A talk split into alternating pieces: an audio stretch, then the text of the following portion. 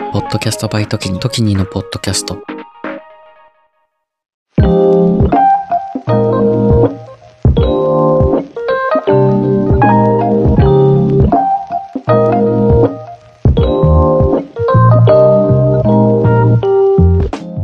こんばんは。ちょっと社会派深夜系ポッドキャスト、エモーショナルロジック、パーソナリティのトキニです。えー、Z 世代のスポットライトというね、ポッドキャストの第12話ですかね。で、僕にしては珍しいというか、まあ、初めて結構赤裸々告白をしたんですけれども、会社のことについてですね、今のお仕事について、その大学の同期のゲストのマリと一緒に、まあお話ししたんですけれども、ちょっとね、あの本当にとんでもないことが起きたというか、その会社は、今の仕事はね、僕は前々からもうすぐ辞めるっていう風に言ってたんですけれども、この夏でですね、まあ今区切りをつけてまして、一旦ね、抜けてというか、今のキャリアは終わらせて新しいステップに行こうかなというふうに思ってまして、それこそポッドキャストだったりとか配信、発信系のことをちゃんとしっかりやりたい。すごく楽しいなというふうに思ってて、しっかりやりたいこともあって、他にもいろんなやりたいことがあって、まあいろんなことを両立しながら働いていけるような環境に今から整えなきゃなというふうに思ったんですよ。もう大学卒業してね、4、5年経って、えー、まあ、25、今年で26ですかね、になるので、まあ、30代になった時になってたい自分とか、じゃあ今から逆算してって、ここでこれをずっとし続けていいのかとか、そんなに何でも選択できる世の中で、勇気があれば何でもできて、やる気もあれば何でもできるなっていう環境にいるのにもかかわらず、やりたくないことをこんなに重点的にやるべきなのかどうかとかね、いろいろ考えてまして、で、そうそう、この夏にやめようかなと思ってるんですよ。思ってるっていうか、まあ、やめる、やめる、やめるって言うとなんかネガティブだけど、新しい環境に行こうかなと思ってて、でもなんだかんだ、会社、ちょっと迷惑かかるかなとか思ってたんですよね。でもまあいろんな人に会社のこと考えなくていいんだよって自分のキャリアのこととか自分の人生のこと、自分の人生だからさっていう風に言ってくれる人たちもいっぱいいてすごい助かってて、でもまあなんかちょっと申し訳ないなぐらいには思ってたんですよ。ところが、ところがですね、あの、闇の会議が時にの部署で開催されてしまってですね、そちらで、あ、いいんだ、やめてみたいな 感覚になったんですけど、ちょっととんでもなすぎて、これはなんか、これ配信したら、いや、労働基準監督署、労基とかに通報した方がいいじゃんみたいな、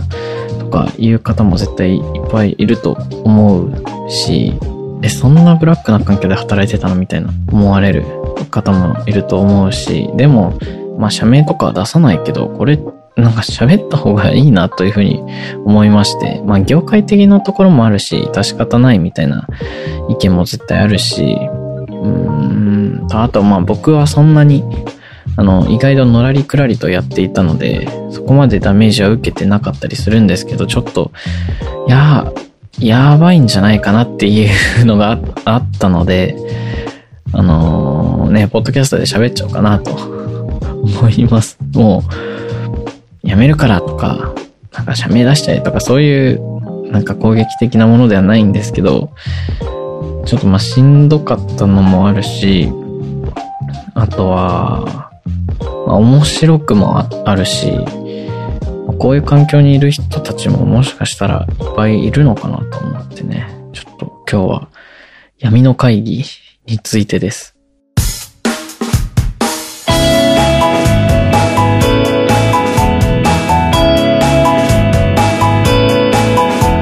エモさとロジカル。半分ずつのラジオ。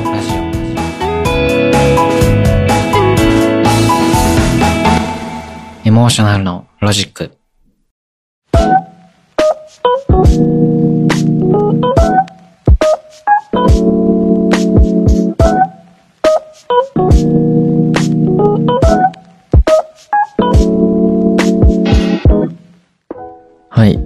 とですね、ドッキニが辞めそうなのを多分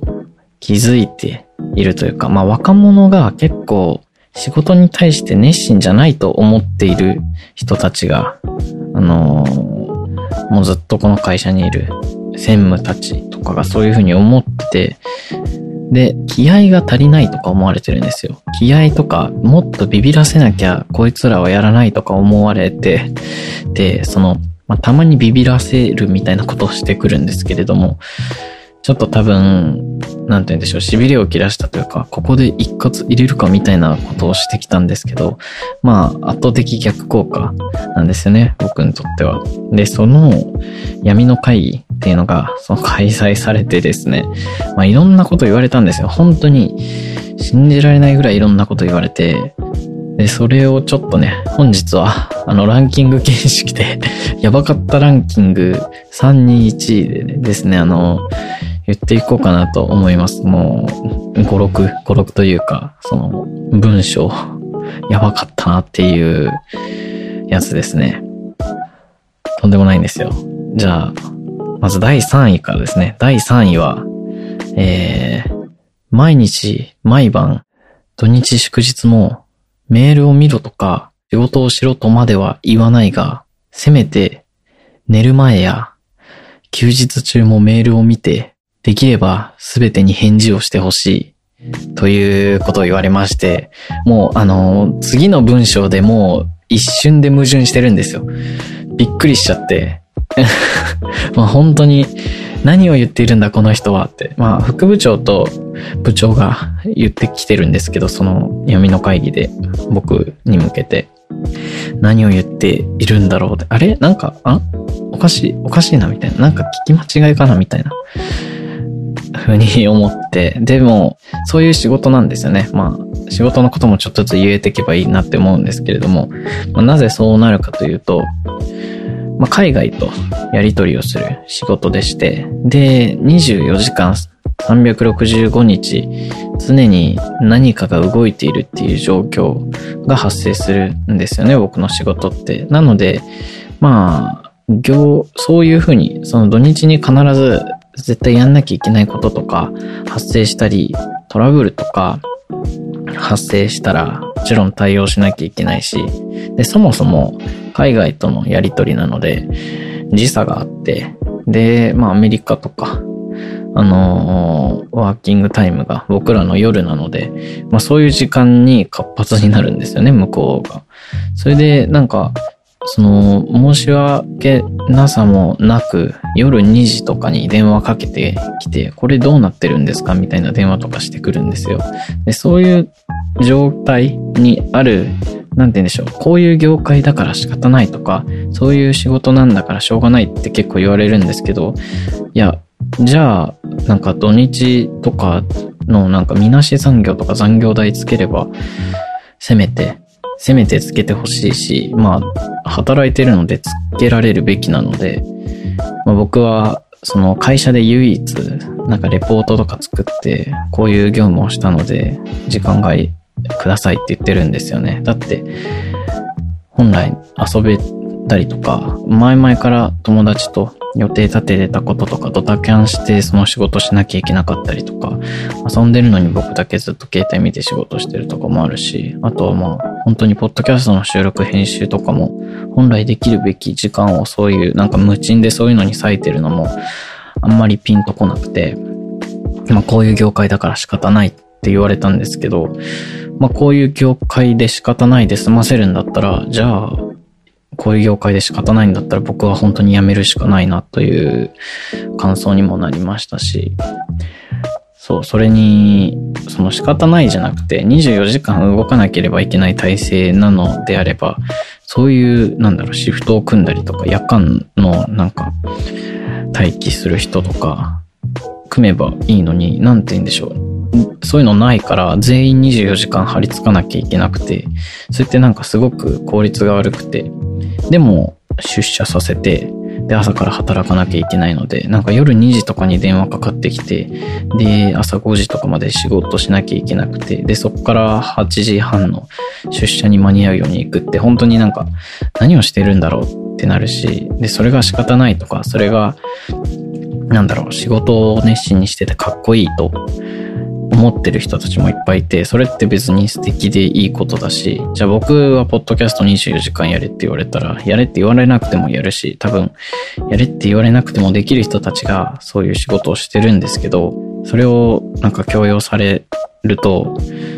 いや、しんどいなっていうのもあって、じゃあその会社にいない方がいいじゃんっていうにもなるし、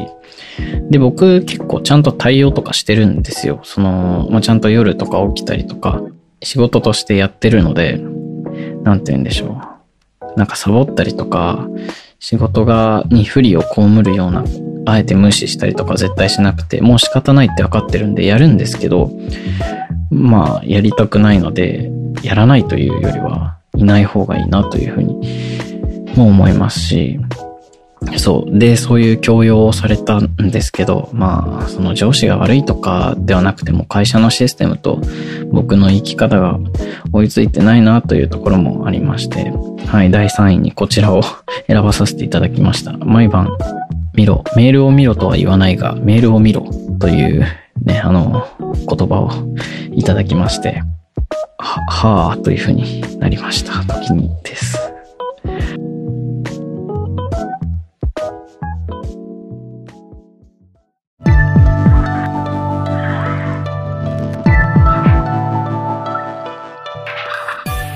エモロジでは、リスナーの皆様からのお便りを募集しています。お便りは番組概要欄トップの時に総合リンクから番組へのご感想や相談、質問などどんな内容でも大丈夫です。どうぞお気軽にお送りください。皆様からのお便りお待ちしております。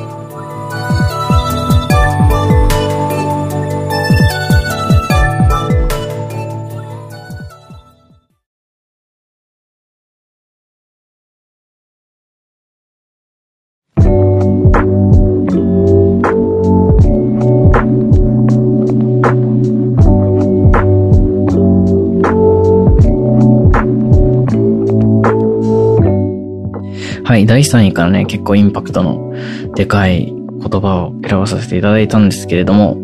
その、これを踏まえて24時間ずっと働き続けろというのを踏まえた第2位ですね。第2位いきます。そういう風に頑張って働けば、会社に乗れたりとか、あとはある程度の社会的地位も得られるから、頑張って。はい、と言われましたね。いやー、これもあのー、やばいんですよね。なんかある程度の社会的地位とか別にいらないんですよね。その自分が生きたいように生きて、あのー、やりたいことやって。それで、もう十分というか万々歳なんですけど、その自分がその24時間365日必死に苦労して手に入れるものがある程度の社会的地位なのが結構ドン引きだし、あとは、なんていう外車に乗れるってすごい前時代的な価値観というか、僕外車が好きとか車が好きとかいう話も別にないですし、特に、なんて言うんでしょうね。カーシェア登録してるから大丈夫かなぐらいにしか思わなかったし、あとは、なんて言うんでしょう。副部長さんがですね、なんか、時に、お前できんのかこの仕事みたいな。お前みたいなやつがこの仕事できんのかこれからみたいな言われて、いやもう本当に頭に来たというか、もうアドレナリンみたいなのがめっちゃ出てて、多分僕もなんか攻撃体制みたいになっちゃってたんですけど、まあ黙ってたんですよ。お前できんのかよ、これ、みたいな。お前みたいなやつができんのか？みたいなことを言われて、いや、できないんで、ちょっと考えさせてもらいますねって言おうとしたんですよ。まあ辞めるのももう決まってたし、でもそんななんかコミュニケーションじゃないじゃないですか、そういうのって。攻撃的な態度すごい取られて、すごい悲しいし、そう、え、いや、できないっすよ。って言いそうになったところで、こう、部長さんが、あ、やばい、この時にくん、辞めるって言い出すとこのままだぞって思ったのか、いや、でもね、あの、会社とか乗れるからね、うち、とか 言い出して、あ、はあ、そしたらなんか専務、いろんな専務とかいろんな部署の部長の名前を挙げていって、あ、この人はあの、アウディ乗ってる。あ、この人はもう BM とか乗ってる。あ、この人はあの、日本車だけどレクサスとか乗ってて、まあ、時に君も、こういうの乗れるようになるから、って言われて、は もう言葉出ないですよね。なんか、はい。ということで、あの、人生を捧げて、会社とある程度の社会的地位が得られるから、ぜひ会社に残ってくださいというふうに言われたのが第2位でした。い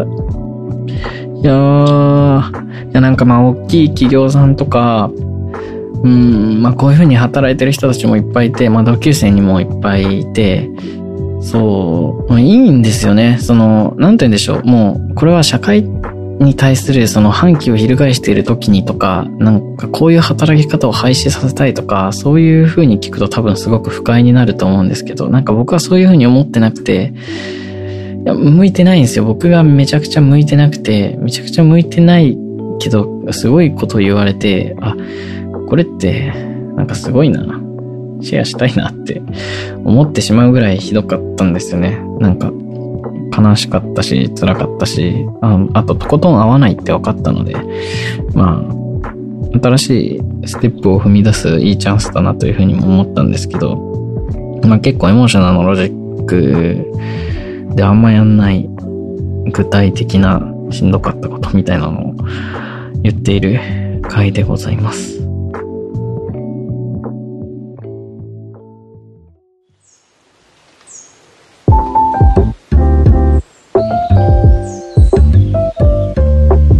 ラジ。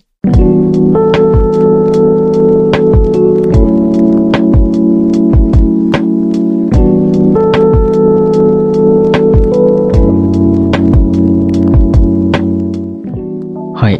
ということで、残る、残るは第1位ですね。うちの会社では、駐在とかがあるんですよね。駐在とかも結構急に言われて7年間行くみたいなのがまあ主流、主流なんですけど、まあ駐在に行くと本当に労務管理がガバガバで、本当に24時間働かされるみたいなんですよね。そのまあ、臨戦態勢、常に現場になるので、常に臨戦態勢でみたいな。僕の上司とかも結構言ってるんですけど、まあ僕はずっとこの会社にいると思われてるんで、まあ時にくんも海外とか行くんだから、その、まあ、24時間働けってなるから。ということで第1位は、その24時間働く練習をしなさいと。そのために、こう仕事第一に、第一優先に考えて行動しなさいと、はい、言われました。無理です。無理ですよ。これ、こういうこと言われながら、こう、働いてる人いるんですかね？なんか、いや、無理ですよ、これ。本当に。無理だなって思いました。もう、もうそれ以外の感情はないです。本当にやりたくないし、そんなこと。いやー、面白かったですね。その闇の会議は。本当に、もう、需要と供給というか、なんか、僕が求める環境との違いにも驚いたし、うん。大学の時に憧れてた業界でそこにたどり着けてそこで今働いてるっていうのはまあまあ良かったことでそれはもう終わりですかね。その悔いもないですし業界のこともたくさん知れたし英語ですね。英語も使う機会いっぱいあったしそうまあ英語は格段に仕事で使うようになったのでレベルが上がったしあとは経済の流れとかそういうのもちょっと触れられたし、あとは何より、そう、サラリーマン生活っていうのに結構ひたすら向いてないなという、まあもうちょっとなんかまともなサラリーマン生活をしてる人もいっぱいいると思うけど、でもやっぱり自分でやりたいことをこう軸に取り組んでいくみたいなことの方が僕は多分生き方がそっちの方が向いてんのかなって思ってわかんないですよ。向いてるかどうか。でもやってないんでそっちは。そっちもやってみて、で、もう一回戻ってもいいし、もう一回違うサラリーマンやってもいいし、なんかもうわかんないんで、わかんないけど、今はこの、ここにはいられないので、じゃあ新しいことをしてみようかな、という思いでございます。ということで、闇の会議のお話でした。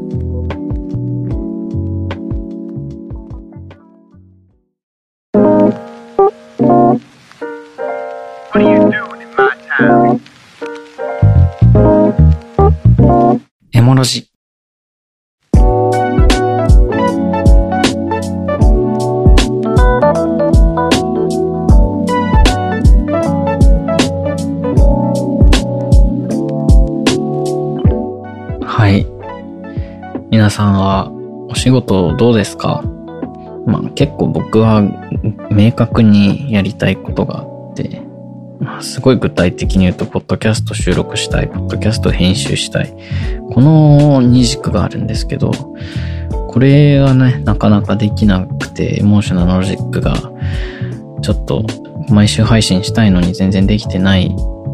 環境があって、で、かつ、他のね、Z 世代のスポットライト、Z スポ、地球呪文とか計画、地球呪文っていう番組も進めていきたいし、あとは、ね、他のにもいっぱい番組の案があってどんどんやっていきたいんですけれども、そういった中で、今まではなんか、なんて言うんでしょう、のらりくらりとやって、24時間臨戦態勢みたいなとこから、うまくね、逃げてきた。逃げてはないけど、うまくやってたつもりの仕事も、まあそろそろ役職がつく。まあ4年も在籍してるしね、そういう時期になって、その、会社の人たちが改めて、時にお前みたいな、もっと気合入れろみたいなこと言われて、うん。そうですね。なんか、あ、もうここが潮時かなというふうに思いまして。まあ、でも楽しみなことは、がいっぱいありますね。楽しみなことがたくさんあって。まあ全然僕の人生とか僕がやりたいこととかはしんどいこととかこれから先きついなみたいなイメージはあんまりなくて、まあ、苦労はあるけど苦労のじゃあ今の仕事してたところで苦労はあって、苦労は何らかの形であって、しんどいことも何らかの形であるから、じゃあせめてやりたいこと、具現化したいこと、ものだった方が楽しくやれたり、やる気になったりとかして、そういう積み重ねが人生になっていくんじゃないかな。そういうなんか安定しないかもしれないから、今の仕事を続けようっていうのはなんか恐怖とか、その、なんて言うんでしょう、漠然とした、なんか妄想だったり、被害妄想だったり、なん、なんだろう、そういう根拠のない不安みたいなのに駆られて、あのー、なんて言うんでしょう、ちょっと、億劫になったり、ビビったりするのってもう、なんか意味ないから、でも、うん、つまんないことをやってる方が真面目な振り気がして安心してしまうっていう不思議さがあって、そう、楽しいことをやってると、これすごい楽しいけどいいのかなってなっちゃうんですよ。それってなんか不思議ですよね。楽しいからいいじゃんって思うけど、なぜか、か楽しむべきではないみたいな謎の圧迫感みたいなのがあって、まあでも、本当にもう何の、何の縛りもないし、もう学校にいるわけでもないし、その、もう一人で生きていける環境、その誰かに縛られたりとか、ルール、そのまあ社会のルールはあるけど、その学校だったりとか、まあ校則とかがあるわけでもないから、何にも縛られてない僕らが自分が作ったルールに縛られるのってすごいなんか残念だから、僕は、ちょっとね、羽ばたいていきたいですね。ということで、ここまで聞いてくださってありがとうございました。今週もありがとうございました。Apple Podcast の方はサブスクリプションの登録、Spotify の方はフォロー、その他で聞いてくださっている方もフォローのほどよろしくお願いします。お便りご感想は番組概要欄トップの時に総合リンクからお待ちしております。時に総合リンクのお便りフォームからですね、お待ちしております。あとは発信系は Twitter、インスタやってます。アットマーク時に196、アットマーク時に196ですので、検索、フォローのほどよろしくお願いします。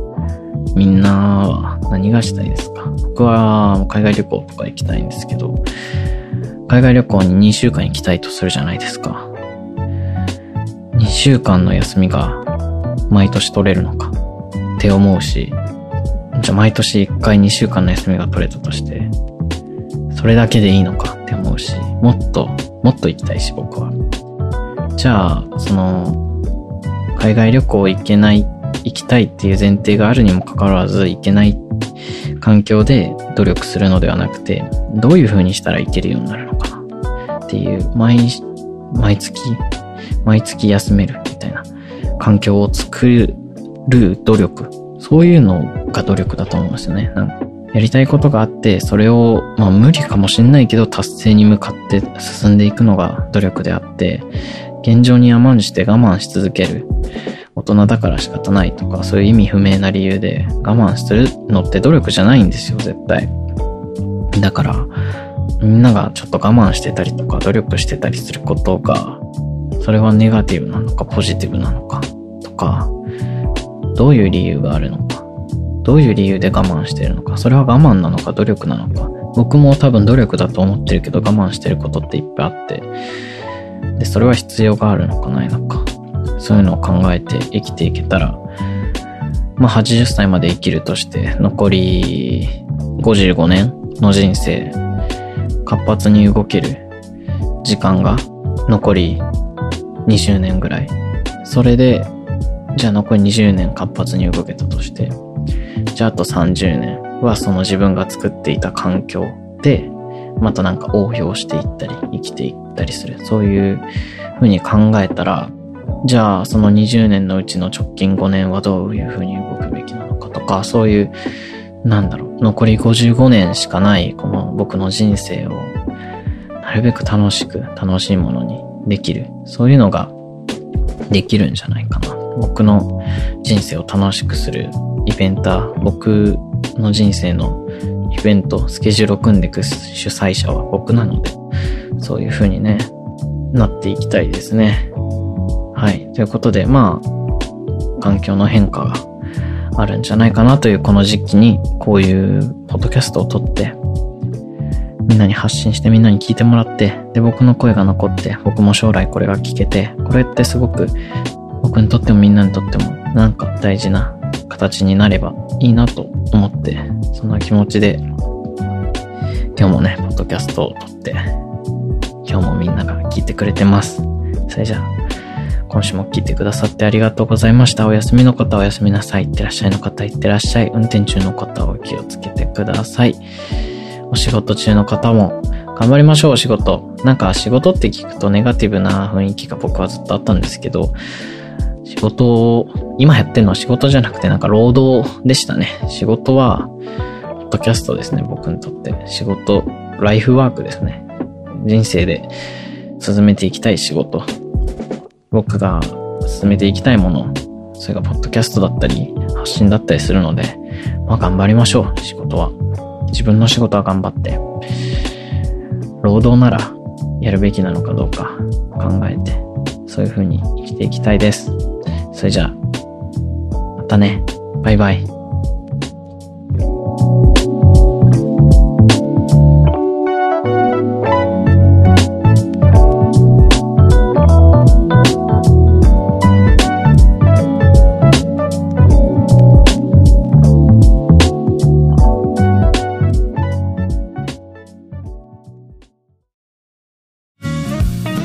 エモーショナルのロジックをお聞きの皆さん、こんばんは。数年後に仕事を辞めて世界一周をしたい僕とキニが各国に詳しめなゲストと一緒に旅を語る世界一周準備系ポッドキャスト地球地元化計画は不定期随時配信中です。番組は概要欄トップの時に総合リンクから、ポッドキャストで一緒に旅しませんか？